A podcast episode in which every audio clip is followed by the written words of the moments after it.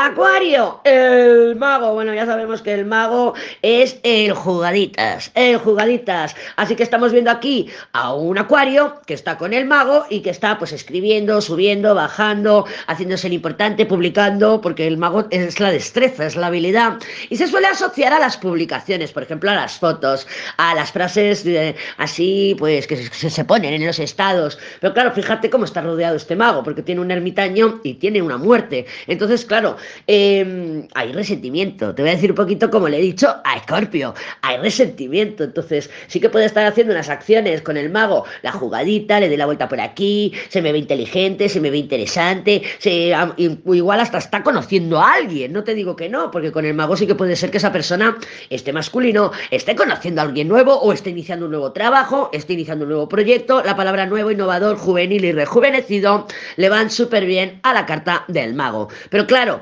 está mal aspectado. Entonces los pasos que está dando parece que los hace desde el resentimiento.